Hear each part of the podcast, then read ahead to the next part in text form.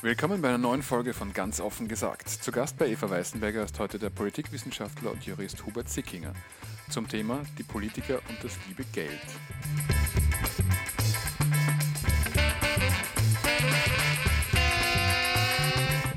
Hallo, mein Name ist Eva Weißenberger und ich rede heute mit dem Politikwissenschaftler Hubert Sickinger über die Politiker und das liebe Geld. Hallo Hubert, schön, dass du da bist. Hallo, ich freue mich auf das Gespräch. Anlässe für das Thema gibt es genug. Grünberg, Kern und Maurer, aber auch die Wahlkampfkosten, über die nun erste Schätzungen vorliegen. Hubert Sickinger ist nicht nur Politikwissenschaftler, sondern auch Jurist. Er hat einen Lehrauftrag an der Uni Wien und seine Spezialgebiete sind Parteienfinanzierung und Korruption. Er ist stellvertretender Vorsitzender von Transparency International und Mitgründer des Forums Informationsfreiheit, das sich eben für ein besseres Informationsfreiheitsgesetz einsetzt bzw. gegen das Amtsgeheimnis kämpft. Wie immer lautet meine erste Frage aber, arbeitest du derzeit oder hast du in der jüngeren Vergangenheit für eine politische Partei oder eine öffentliche Institution gearbeitet? Nein, habe ich nicht. Also alles nur die reine Lehre und die reine Forschung? Naja, ich bin natürlich immer wieder mal in Kontakt äh, mit Politikern, klarerweise, äh, wenn die irgendwelche Fragen haben. Aber gelegentlich schreibe ich mal ein Gutachten, aber das hat mit einem Beratungsverhältnis oder so dann nichts zu tun. Ich muss natürlich auch erklären, warum wir per Du sind. Wir kennen einander schon sehr lange, weil ich dich als Experten interviewt habe und außerdem kennen wir uns von Twitter, wo du sehr mhm. aktiv bist und dort Gibt es zwar auch immer wieder Diskussionen, ob man da per mhm. Du oder per Sie ist, aber wir sind halt per Du. Ich glaube, es war Twitter, diese Du-Schleuder, die uns zum Du gebracht hat. Äh, so rein von Interviews mhm. her waren wir eigentlich immer per Sie. Ja. Gut, dann kommen wir zunächst zu den aktuellen Fällen, äh, die gerade von den Boulevardmedien und auf Social Media wenn wir schon dabei sind, in den letzten zwei Wochen hochgechased wurden. Der erste Fall wäre Sigrid Maurer, die auch in Folge 20 hierbei ganz offen gesagt zu Gast war. Sie war Abgeordnete zum Nationalrat und hat, da die Grünen ja nicht mehr dabei sind, eine Fortzahlung ihrer Gage für drei Monate beantragt. Die Krone titelte daraufhin, also auf der Titelseite tatsächlich, Schlagzeile Stinkerfinger Grüne will für nichts tun kassieren. Rechtlich ist es unumstritten, dass ihr das zusteht. Aber wie siehst du das äh, politisch? Soll, sollen, dürfen Abgeordnete sowas beantragen? Erstens, sie dürfen es und zweitens, man muss bedenken, dass äh, ab, man muss bedenken, dass Abgeordnete keine Arbeitslosenversicherung haben und daher diejenigen, die den Abgeordnetenberuf als alleinigen Beruf gemacht haben. Und das ist äh, häufiger der Fall eben bei kleineren äh, Parlamentsclubs, äh, dass die sonst vor dem Nichts stehen würden. Da steht ihnen zu, es ist relativ kurz und nachher haben sie überhaupt keine Ansprüche mehr. Äh, und sie haben außerdem nur dann Anspruch, wenn sie nicht äh, einen anderen Job annehmen, beziehungsweise ein Rückkehrrecht in einen anderen Beruf haben oder einen Pensionsanspruch haben. Äh, in all diesen Fällen besteht dieser Anspruch überhaupt nicht. Man muss aber eines sich vor Augen halten. Die derzeitigen Regelungen stammen aus dem Jahr 1997. Sie waren die Reaktion auf eine damals tatsächlich sehr berechtigte Privilegiendebatte, denn bis dahin hatten die Politiker gewissermaßen äh, die Vorteile kumuliert aus Beamtenbezügen äh, plus Abfertigungsansprüche plus ein damals äh, wirklich atemberaubendes Politiker-Pensionsprivilegienrecht. Das wurde für alle damals neu eingetretenen Politiker oder äh, Politiker, die bereits ähm, ein Amt hatten, aber noch keine Ansprüche hatten, die hatten ein Wahlrecht, aber für alle Neueintretenden, äh, die konnten optieren ins neue oder ins alte Recht, aber für alle neu, seither neu eintretenden Politiker sind sie versichert nach ihrer bisherigen Versicherung, also laut nach ASVG und äh, von den Abfertigungsansprüchen ist eben jetzt diese Bezügefortzahlung geblieben. Man muss aber dazu sagen, dass diese Bezügereform Ende der 90er Jahre schon ein Verdienst der FPÖ ist, interessanterweise. Ja, nicht nur der FPÖ, sondern äh, ganz maßgeblich auch äh, der Massenmedien, die das mehrere Jahre, also seit dem frühen 1990er Jahre, immer wieder Fälle aufgedeckt haben. Einen Punkt hast du ganz am Anfang erwähnt, nämlich dass eben die Abgeordnete Sigrid Maurer, an der sich das Ganze entzunden hat, keinen Nebenjob hatte, sondern sie war wirklich ihre ganze Arbeitszeit über Abgeordnete. Und darüber habe ich auch eben in Folge 20 von ganz offen gesagt mit ihr gesprochen. Und sie hat das auch sehr verteidigt. Sie findet, das ist gut so, wenn Politiker, also Nationalratsabgeordnete sich wirklich voll dieser Tätigkeit widmen und auf der anderen Seite kann man aber auch sagen, Leute, die nebenbei zumindest noch im Berufsleben stehen, äh, Abgeordnete haben ja viel mehr Bezug zur Realität, viel mehr Bezug zu ihren Wählerinnen und Wählern. Wo stehst du da in dieser Debatte? Ist es sinnvoll, dass man nur Abgeordnete ist oder sollte man doch einen Job nebenbei haben? Entschuldigung, ich muss kurz husten wieder. So, husten wir beide, dann haben wir das erledigt. Das lässt sich nicht allgemeingültig äh, entscheiden. Äh, das müssen die Abgeordneten das müssen die Abgeordneten natürlich auch für sich selber klären. Äh, man muss vielleicht hier dazu sagen, bei den Grünen gab es von vornherein diese Tradition, äh, dass das Abgeordnetenmandat ein Hauptberuf ist. Es wird ja auch als Hauptberuf bezahlt. Aktuell verdient brutto ein Abgeordneter, eine Abgeordnete 8.756 Euro. 14 Mal im Jahr. Also das ist äh, damit sind vom Bruttobezug die Abgeordneten sicher unter den Top 5 Prozent der Österreicher. Ähm, also kann man natürlich argumentieren, dass, davon kann man, gut leben. Äh, dass man davon äh, gut leben kann. Äh, und es schaut je nach Berufsgruppen unterschiedlich aus. Also man kann sich schwer vorstellen, dass zum Beispiel ein Schichtarbeiter nebenher Abgeordneter sein kann. Bei einem hauptberuflichen Gewerkschafter oder Wirtschaftskämmerer kann man sich das natürlich sehr wohl vorstellen, weil das gewissermaßen sehr politiknahe Berufe sind und sich hier klar, äh, klarerweise Synergien ergeben. Aber was, soll zum, was sollen zum Beispiel Freiberufler machen? Sollen die, äh, wenn sie zugleich Abgeordnete sind, äh, ihren Rechtsanwaltsberuf, Notariatsberuf, äh, whatever, äh, Arztberuf äh, von vornherein zurücklegen? Aber der langjährige SPÖ-Abgeordnete Hannes Jarolim macht das zum Beispiel. Ja. Der arbeitet noch als Anwalt. Findest mhm. du das gut oder schlecht? Ähm, sofern er nicht für seine Klienten gewissermaßen im Gesetzgebungsprozess äh, lobbyiert, ist das in Ordnung. Äh, aber das ist dann natürlich gerade bei Abgeordneten, vielleicht kommen wir dazu, ähm, so eine gewisse Grauzone zu Lobbyismus, äh, die auch wenig diskutiert wird. Aber prinzipiell kann ich mir sehr gut vorstellen, warum sollte ein Freiberufler äh, seinen Job aufgeben? Er wird ihn natürlich zurückfahren müssen, wird möglicherweise als Anwalt äh, einiges an seine äh, Anwaltskollegen in der eigenen Kanzlei abgeben, aber dass er es überhaupt aufgibt und damit auch seinen Kundenstock aufgibt, das würde ich nicht für angemessen finden. Bei den Grünen war die Tradition seit 1986 so, das waren ja anfangs nur acht Abgeordnete. Und äh, auch in den 1990er Jahren bis Ende der 1990er Jahre waren, waren es nicht viel mehr. Das heißt, das war ein sehr kleiner Club. Äh, daher haben die Grünen auch das ganze Geld der Clubförderung verwendet, äh, um Geld für Fachreferenten zum Beispiel anzustellen. Daher hatte der Grüne Club auch einen viel größeren Apparat als vergleichsweise größere Clubs. Äh, und die einzelnen Abgeordneten hatten mehrere Ausschüsse und zwar selber zu betreuen und zwar alleine zu betreuen. Und äh, hier hat sich dieses Selbstverständnis entwickelt. Abgeordnete bei den Grünen sind grundsätzlich äh, nur Abgeordnete. Und das fällt Ihnen jetzt natürlich individuell auf den Kopf. Der zweite Fall, die SPÖ bessert das Abgeordnetengehalt ihres Vorsitzenden Christian Kern auf, damit er auf rund 15.000 Euro im Monat kommt und stellt ihm auch einen Dienstwagen mit Chauffeur zur Verfügung. Das wird natürlich auch immer besonders kritisiert. Achtung, Autos. Und wieder blöken die Neidhammel, wieder regen sich die Boulevardmedien, aber auch viele Bürgerinnen und Bürger auf.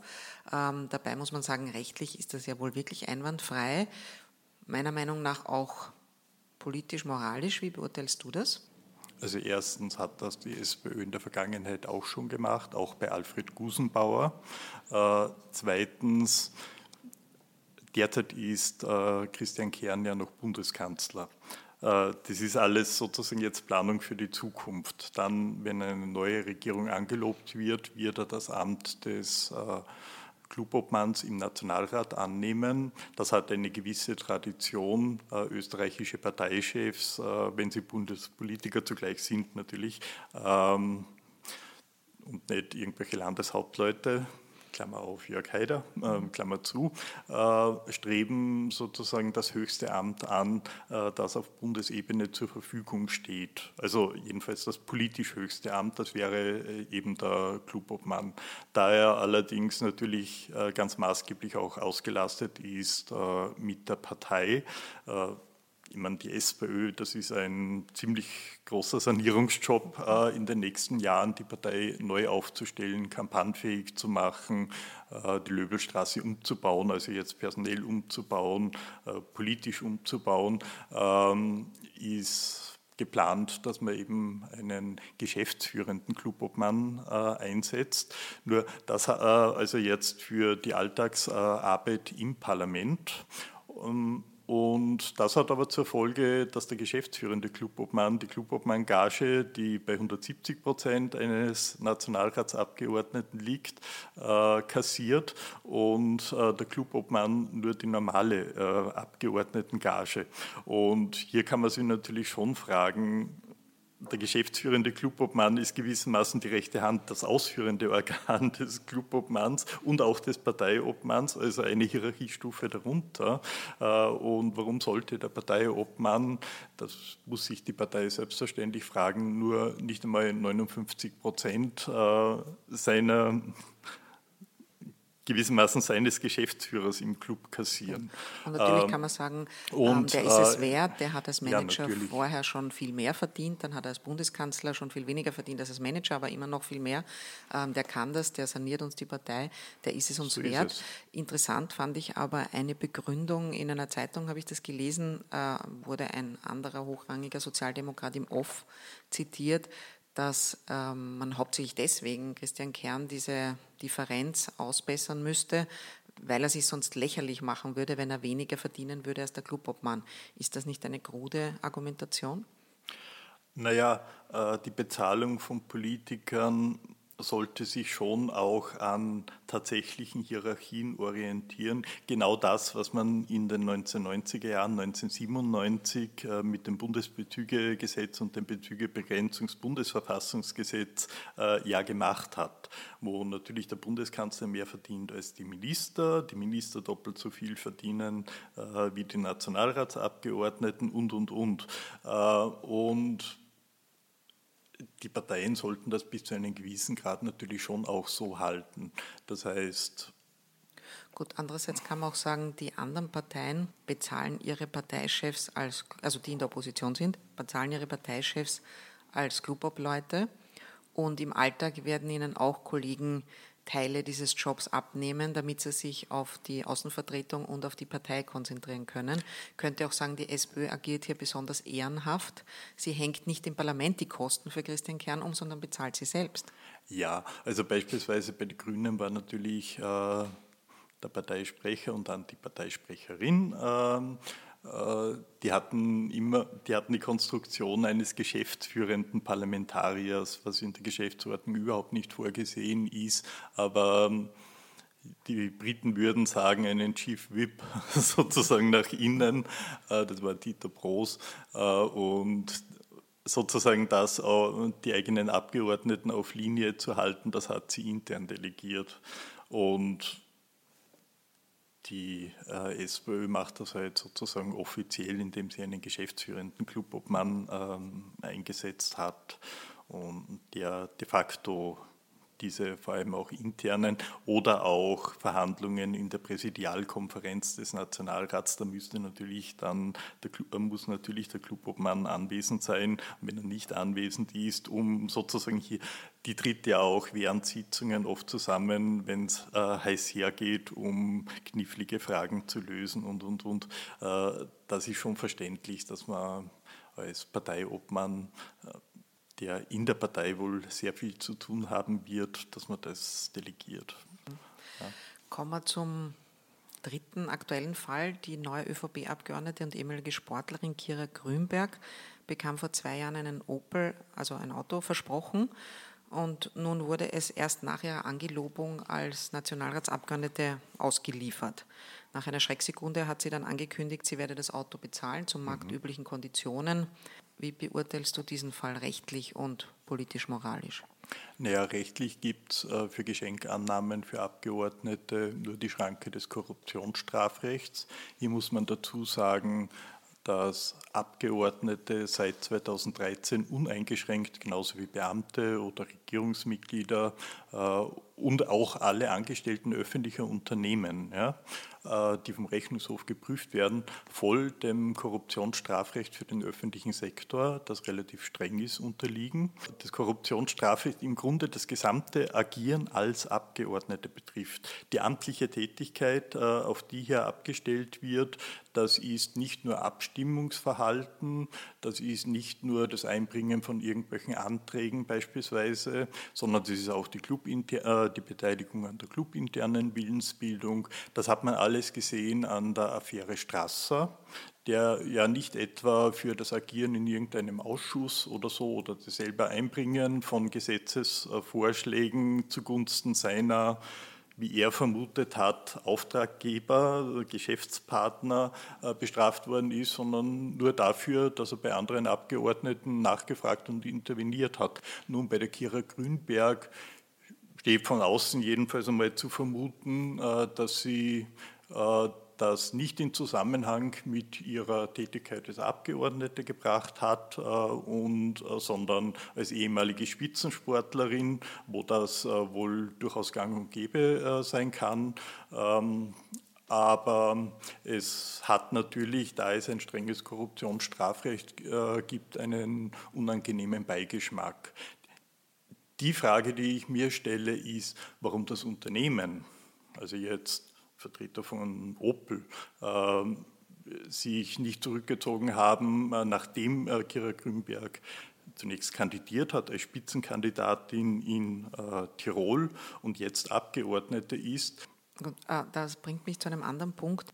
Gefühlsmäßig ist ja die einzige Gruppe, denen Österreicher ihr Gehalt nicht neiden ja eigentlich die der erfolgreichen Sportlerinnen und Sportler.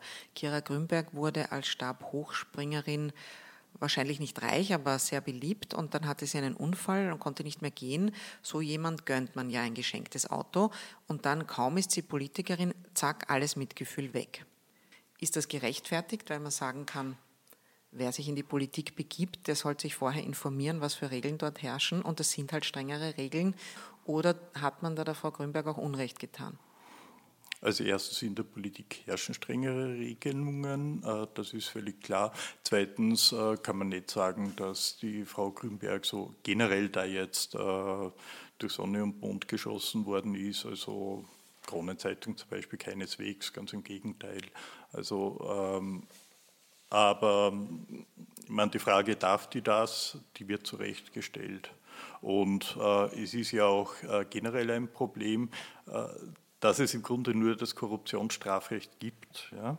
Ähm, und Sonstige Regelungen für Abgeordneten gibt es nicht. Das hat übrigens äh, die Staatengruppe gegen Korruption Greco in ihrem vierten Evaluierungsbericht, der vor nicht allzu langer Zeit veröffentlicht worden ist. Und beim Parlament haben sie äh, festgestellt, da gibt es eigentlich, abgesehen vom Korruptionsstrafrecht und abgesehen von einer ziemlich zahnlosen und sanktionslosen Regelung äh, von Offenlegen von Nebenbezügen in bestimmten Kategorien.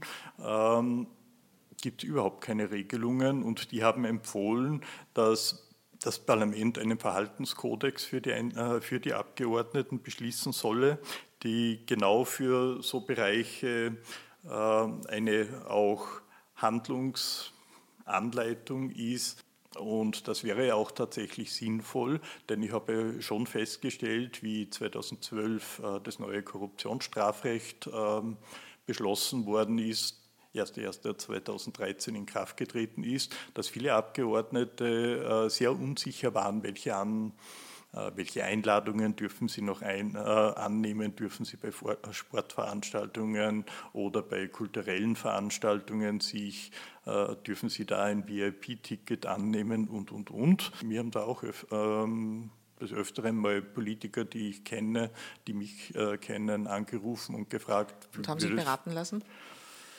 Puh, äh, Gut, diese ja, äh, Regeln, die wollten wissen, äh, was dürfen sie jetzt eigentlich noch? Täuscht es mich oder werden kleine Vergehen oder auch nur Protzereien stärker geahndet als große?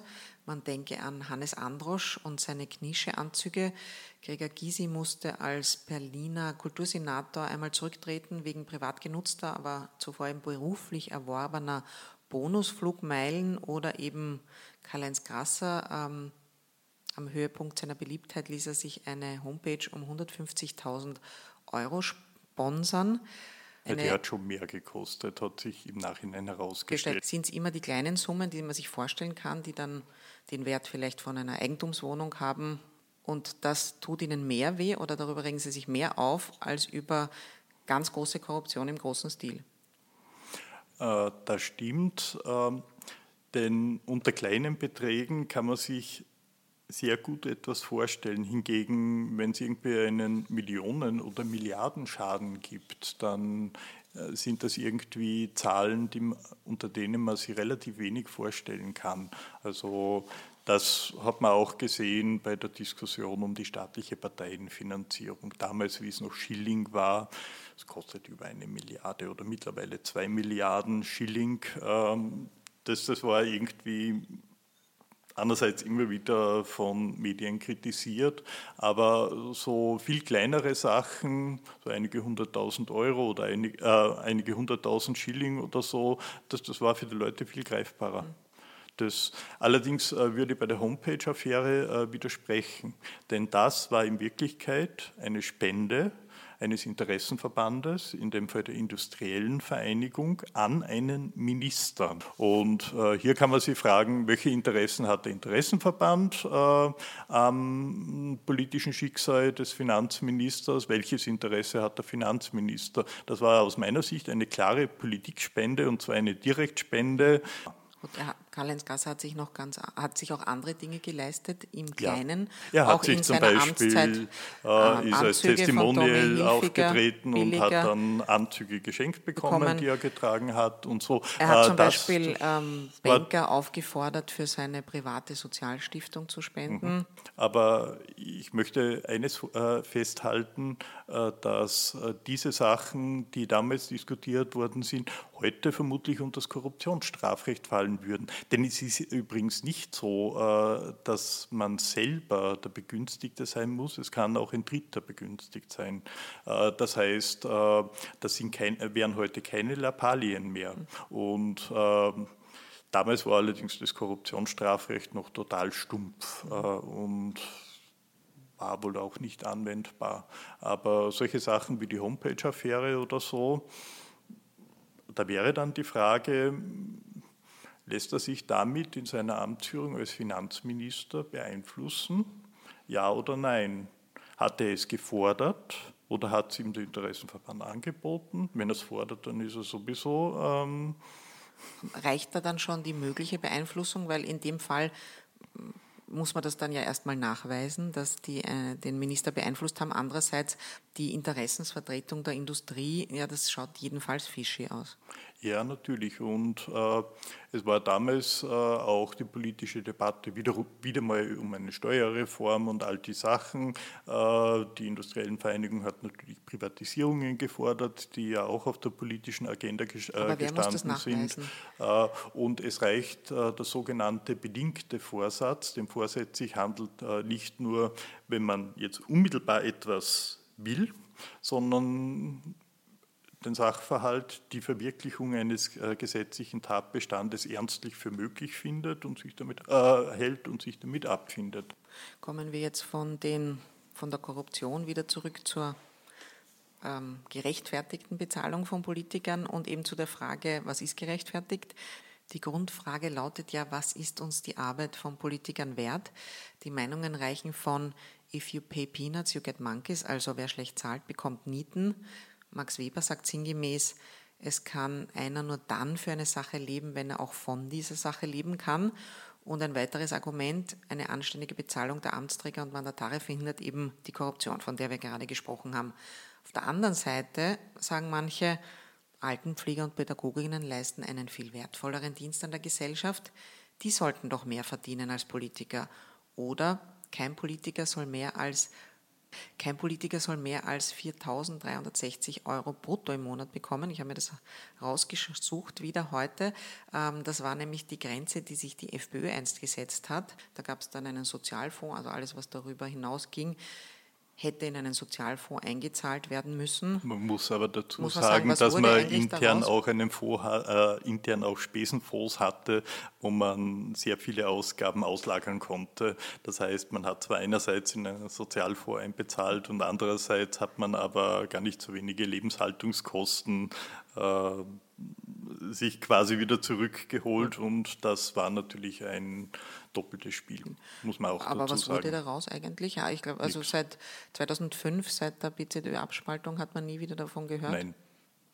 Ist einfach eingeschlafen. Ja. Aber irgendwo ist de facto ja auch schon äh, unter der Heide FPÖ eingeschlafen. Aber um, du hast im Grunde die Gesichtspunkte ohnehin genannt. Äh, es sind zwei konkurrierende äh, Gesichts, äh, zwei konkurrierende Imperative, die überhaupt nicht zusammenpassen. Das eine ist, Abgeordnete äh, sind, ich mache es einmal auf, äh, bei Abgeordneten fest, sind Vertreter der Bevölkerung, sollen also eigentlich nicht äh, finanziell motiviert sein, sozusagen dadurch einen finanziellen Aufstieg machen, sondern sie sollen in der Gesellschaft verankert bleiben. Da haben wir natürlich aber das Problem, die Leute verdienen sehr, äh, die Berufsgruppen verdienen sehr unterschiedlich viel. An was orientiert man sich?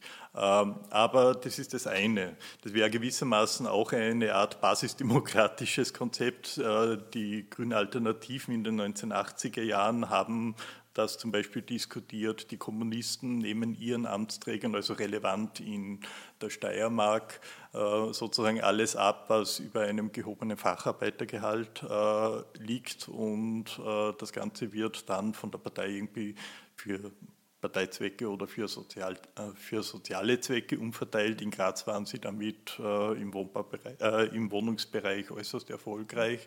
Äh, das wäre Wurde das dann eine auch von Motiv. den Wählerinnen und Wählern stark belohnt. Ja, das andere Motiv ist, dass natürlich Abgeordnete und dann natürlich erst recht Regierungsmitglieder äh, eine, polit, äh, eine, politische Führungsgruppe sind, eine Funktionselite sind. Äh, und hier, äh, hier ist natürlich der Vergleich mit anderen Elitegruppen in der Bevölkerung. Also ich verwende jetzt Elite als funktionalen Begriff, nicht in einem Wertbegriff. Ähm, und wenn andere Elitegruppen das doppelte, vierfache, zehnfache verdienen, wenn da einzelne Abgeordnete oder Bürgermeister einer mittelgroßen Stadt, wenn dann der Filialleiter irgendeiner Bank mehr verdient als der Bürgermeister, auch wenn die Sparkasse de facto der Gemeinde gehört oder so. Da verschieben sich natürlich äh, die Relationen und äh, die Politiker schauen natürlich auch auf andere Führungsgruppen. Äh, und irgendwo muss die Regelung dann ein Kompromiss sein. Wie, das, äh, wie dieser Kompromiss gefunden wird, ist von Land zu Land unterschiedlich. Äh, und manchmal gibt's, haben dann auch Politiker vergleichsweise wenig äh, niedrige Bezüge, aber sie haben dann irgendein äh, irgendwelche günstigen Spesenpauschalia oder sie haben ein großes Büro äh, mit mehreren Mitarbeitern zur Verfügung, sowohl im Wahlkreis als auch im, äh, äh beim Parlament angesiedelt. Und da verdienen sie vielleicht ein Viertel weniger äh, als österreichische Abgeordnete, als jetzt irgendwelche britischen Unterhausabgeordneten, aber sie haben ein paar Mitarbeiter, haben großzügige Spesentöpfe, können de facto gratis wohnen in äh, London, wenn sie ihr Amt ausüben. Äh, und da gab es ja auch 2009 den Expenses-Scandal, ja, genau. wo rauskam, dass viele Abgeordnete Familienmitglieder als parlamentarische Mitarbeiter beschäftigt haben, um sich eben so ein Zusatzeinkommen zu verschaffen. Genau, und all das ist in Österreich schlichtweg nicht möglich. Wenn man es vergleicht, sind wir sozusagen am unteren Ende des obersten Drittels. Aber wenn man diese äh, Sachen, Spesenpauschale, parlamentarische Mitarbeiter, Missbrauchsmöglichkeiten bei parlamentarischen Mitarbeitern, was in Großbritannien und Frankreich endemisch ist und in anderen Staaten durchaus auch. Also man sieht es ja immer wieder bei den Skandalen bei Europaabgeordneten, die ja nur das machen, äh, was sie auch daheim gewöhnt sind, äh, sich vor Augen hält. So schmelzen die Vorteile, also die Bruttobezugsvorteile österreichischer Abgeordneter schnell weg. Mhm. Es gibt ja noch ein weiteres Argument für hohe Bruttopolitikergagen. Bei niedrigeren Gagen könnten sich nur Reiche ein politisches Engagement ja. leisten. Angeblich geht das sogar schon auf Perikles zurück, habe ich gelesen, der im 5. Jahrhundert vor Christus mittels Taggeld öffentliche Ämter für alle Athener Bürger öffnete. Stimmt das? Äh, das kann ich jetzt nicht nachprüfen. Du bist kein Historiker. Ich, da müsste ich jetzt äh, nachlesen. Äh, aber tatsächlich war es ein großer Fortschritt, dass Parlamentarier bezahlt worden sind und nicht nur Taggelder für Sitzungen bekommen haben, sondern tatsächlich einen regulären Bezug äh, bekommen haben.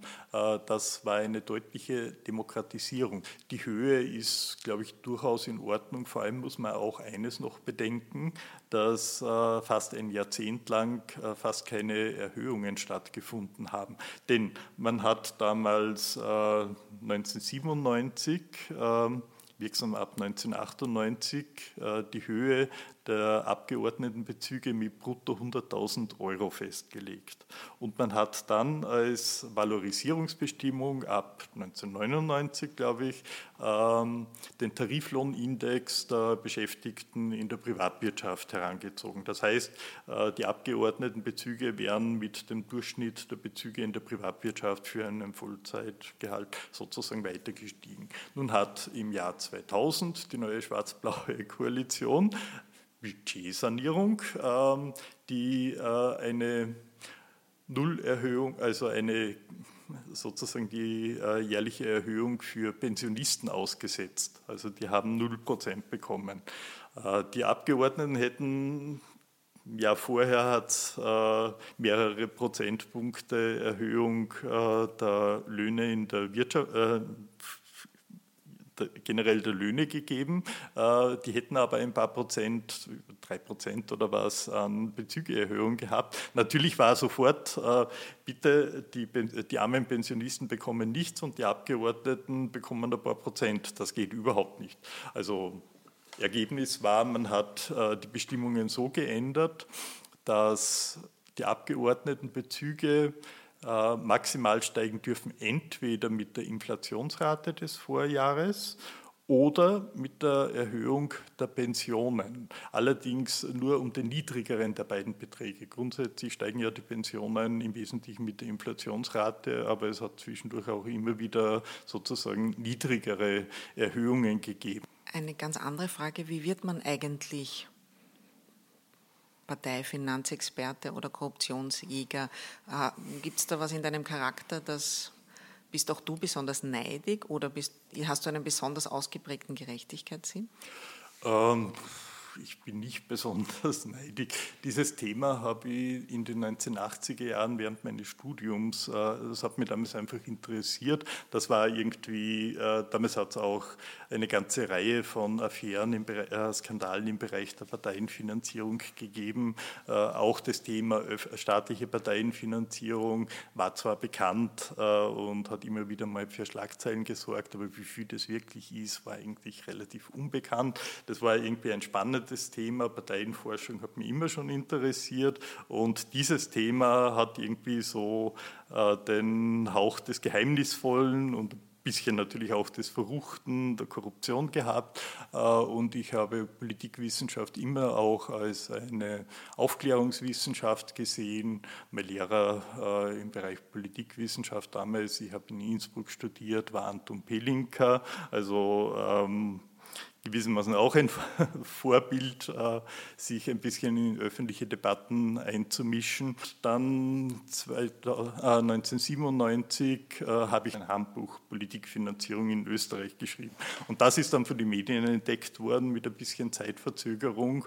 Und wenn irgendwas aktuell war im Bereich Parteienfinanzierung, dann haben wir zunehmend eben Journalisten angerufen. Also war ich sozusagen immer auch äh, gezwungen, mich zu updaten. Also wir so. haben dich gezwungen, bei dem Thema zu bleiben. Nein, es war schon ja, ein eigener Antrieb auch. Äh, es äh, war weiterhin natürlich Interesse an diesem Thema, ähm, aber es war eben auch eine Nachfrage nach diesem Thema, weil eben der einzige bekannte Experte zu dem äh, Thema war. Hatte ich auch schon mal ein Politiker gefragt, da habe ich einen Koffer voll Geld bekommen oder jemand bietet mir einen an, darf ich den nehmen? Oder beschränkt sich das eher auf Nein.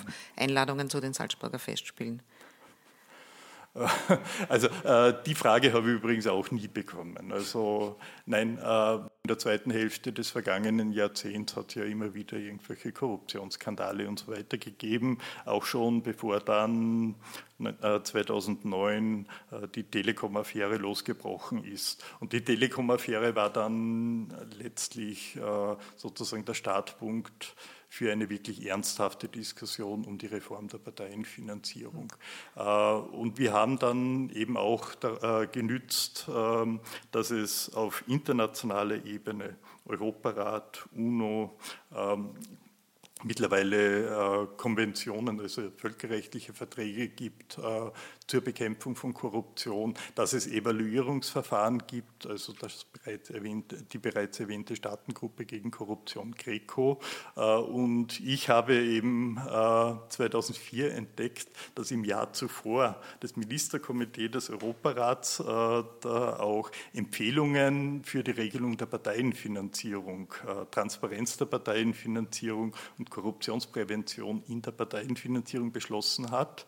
Und das war dann ab 2006 Gegenstand der dritten Evaluierungsrunde. Österreich ist übrigens erst 2006 beigetreten, daher ist das sozusagen zeitverzögert. Also zuerst sind die erste und zweite Evaluierungsrunde unter einem durchgeführt worden, 2008 dann veröffentlicht und Österreich ist damals sehr, sehr, sehr kritisiert worden. Österreich ist in einem frühen Stadium der Korruptionsbekämpfung.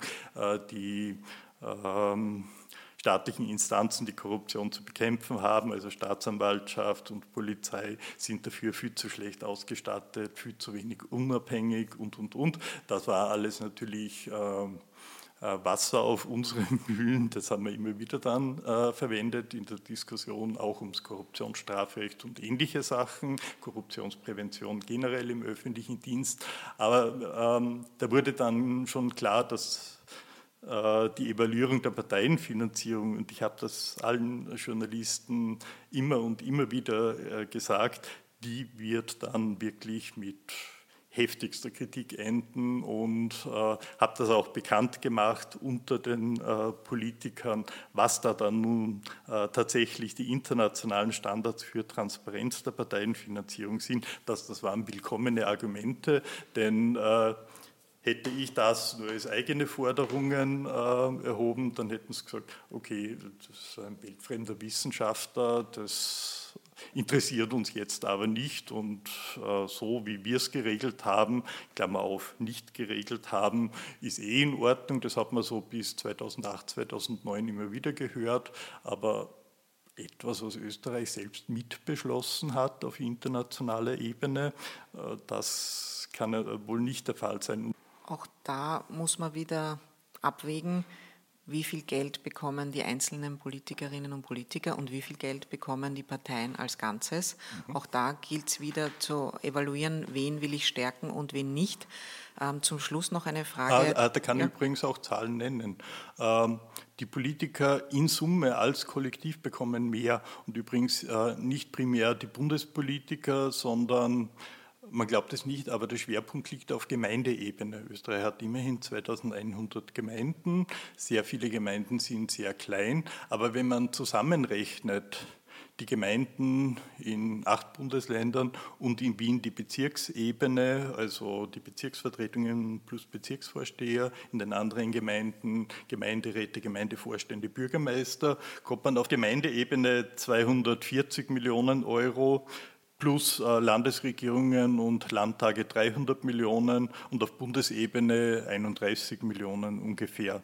Also ähm, wenn man da jetzt über 330 Millionen äh, Euro hat und an direkter staatlicher Parteienfinanzierung 140 Millionen Euro plus Parteiakademie etwas über 150, äh, plus ungefähr 60 Millionen für die Nationalratsclubs und die Landtagsclubs zusammen, dann kommt man auf ungefähr 210 Millionen. Das heißt also, die Politiker als solche kosten mehr und sie kosten äh, dort mehr, wo man es am wenigsten erwarten würde, weil hier der einzelne Politiker von den 41.000 Kommunalpolitikern äh, die kleinen Gemeinderäte, äh, Gemeinderäte in, kleineren, äh, in kleinen Gemeinden vergleichsweise eigentlich nicht viel mehr als Taggelder beziehen oder Bezirksvertretungsmitglieder äh, Aber die Summe macht es aus. Die Summe macht aus. Und ähm, das ist nicht notwendigerweise jetzt ein Argument, dass man Gemeinden zusammenlegt oder so, sondern hier hat man dann ganz andere Gesichtspunkte. Einerseits Effizienzgesichtspunkte, andererseits ähm, Nähe zum Bürger. Nähe zum Bürger und man darf nicht übersehen, dass in kleinen Gemeinden, die vergleichsweise wenig Geld haben, häufig äh, ein viel engerer Zusammenhang besteht, würde man die jetzt in große, äh, größere Gemeinden äh, eingliedern, dann würde möglicherweise das lokale Engagement deutlich zurückgehen, weil sie die sozusagen dann nicht mehr vertreten fühlen. Das heißt, ähm, es ist nicht nur eine rein finanzielle Frage und eine reine Effizienzfrage, sondern ein viel komplexeres Thema. Kommen wir noch kurz zu den Wahlkampfkosten. Es gibt jetzt erste Schätzungen des Marktforschungsinstituts Focus, nachdem die ÖVP von Juli bis Oktober am meisten ausgegeben hätte und SPÖ und FPÖ jeweils eine Million weniger. Ich will jetzt nicht im Detail darüber reden. Ich wollte nur fragen, was ist von solchen Schätzungen eigentlich zu halten? Naja, äh, diese Fokusdaten erfassen erstens nur einen Teil dessen, äh, was die Parteien wirklich im Wahlkampf ausgeben und zweitens das sind Listenpreise. Das heißt, in der Praxis äh, kann eine Partei für Plakate deutlich mehr ausgeben oder auch deutlich weniger. Also und das heißt, Inseraten, wissen wir noch nicht. Die Frage ist, wann erfahren ja. wir dann, wer wirklich wie viel ausgegeben hat? Das erfahren wir frühestens in der ersten Jahreshälfte des übernächsten Jahres, denn die Parteien müssen, da, müssen erst in ihren Rechenschaftsbericht bekannt geben, mit Vermerk eines Wirtschaftsprüfers, ob sie die äh, Wahlwerbungskostenbegrenzung von 7 Millionen Euro eingehalten haben und wenn nicht, äh, wie hoch die Wahlwerbungskosten insgesamt waren. Dummerweise äh, ist das das Einzige, was verlangt wird. Also wenn eine Partei weniger als 7 Millionen ausgegeben hat, muss sie gar nicht den Gesamtbetrag bekannt geben und sie muss vor allem auch nicht aufschlüsseln, wofür sie es ausgegeben hat, wenn man das Gesetz etwas restriktiv, aber korrekt liest. Und die ÖVP hat das schon seit 2013 äh, gemacht. Der Rechnungshof hat gedrängt darauf, dass es aufgeschlüsselt wird, so wie die einzelnen äh, Ausgabeposten im Gesetz definiert sind. Die ÖVP ist durchgekommen damit. Äh, seit 2015 schlüsselt die Sozialdemokratische Partei auch nicht mehr auf. Ähm, aber für 2013 haben wir Vergleichswerte. Und äh, hier ist das Ergebnis, dass erstens die von Fokus erfassten Werbekanäle, also Außenwerbung, nur, Kost, äh, nur die Kosten der Plakatfläche, nicht etwa das Herstellen der Plakate, äh, die Kreativleistungen der Werbeagentur, das ist alles nicht davon erfasst. Printmedien, also Inserate, hier sind erfahrungsgemäß die Oder Zahlen von Fokus zu hoch. Äh, Fernsehen wird ungefähr hinkommen. Bei Online ist zum Beispiel nicht erfasst äh, Sponsored Posts auf äh, Facebook. Also wir müssen zum Schluss kommen. Ja. Wir lernen daraus, was gewiss weiß, wissen wir nicht. Ähm, das kommt alles erst viel später heraus und wer weiß, ob überhaupt. Äh, lieber Hubert, vielen Dank für das Gespräch. Wir müssen zu einem Ende kommen. Ja, als Schlussrat kann ich unseren Hörerinnen und Hörern nur geben, wenn Ihnen ein Mensch, den Sie noch nie gesehen haben, plötzlich ein Auto schenken will, dann schreiben Sie Hubert Sickinger auf Twitter an. Ähm, vielleicht kann er Ihnen helfen, zumindest sofern Sie Amtsträgerin oder Amtsträger sind oder in einem Rechnungshof geprüften Unternehmen arbeiten, bitte, ich möchte jetzt nicht Privatpersonen äh, beraten und ich möchte vielleicht auch eines dazu sagen, ich bin auch nicht, äh, ich fühle mich auch nicht als Anstandsbau für Politiker. Das, äh, was ich in meinem Engagement möchte, ist äh, sinnvolle Regelungen zu finden und sinnvolle Regelungen sowohl für Transparenz als auch dafür, was erlaubt ist und was nicht erlaubt ist. Mich interessieren Einzelfälle gewissermaßen eigentlich nur sozusagen inwiefern äh, hat das, äh, sagt uns das etwas über prinzipielle Probleme, die gelöst werden müssen. Ich möchte eigentlich weniger über Einzelfälle diskutieren. Journalisten sehen das immer genau umgekehrt. Weil sie anschaulicher sind. Ja. Also gut, dann bitte fragen Sie einen Anwalt oder Arzt oder Apotheker, ob Sie Geschenke annehmen dürfen. Und Hubert Zickinger kümmert sich weiter um das große Ganze. Vielen Dank fürs Kommen und für das Gespräch. Bitte gerne, es war ein Vergnügen.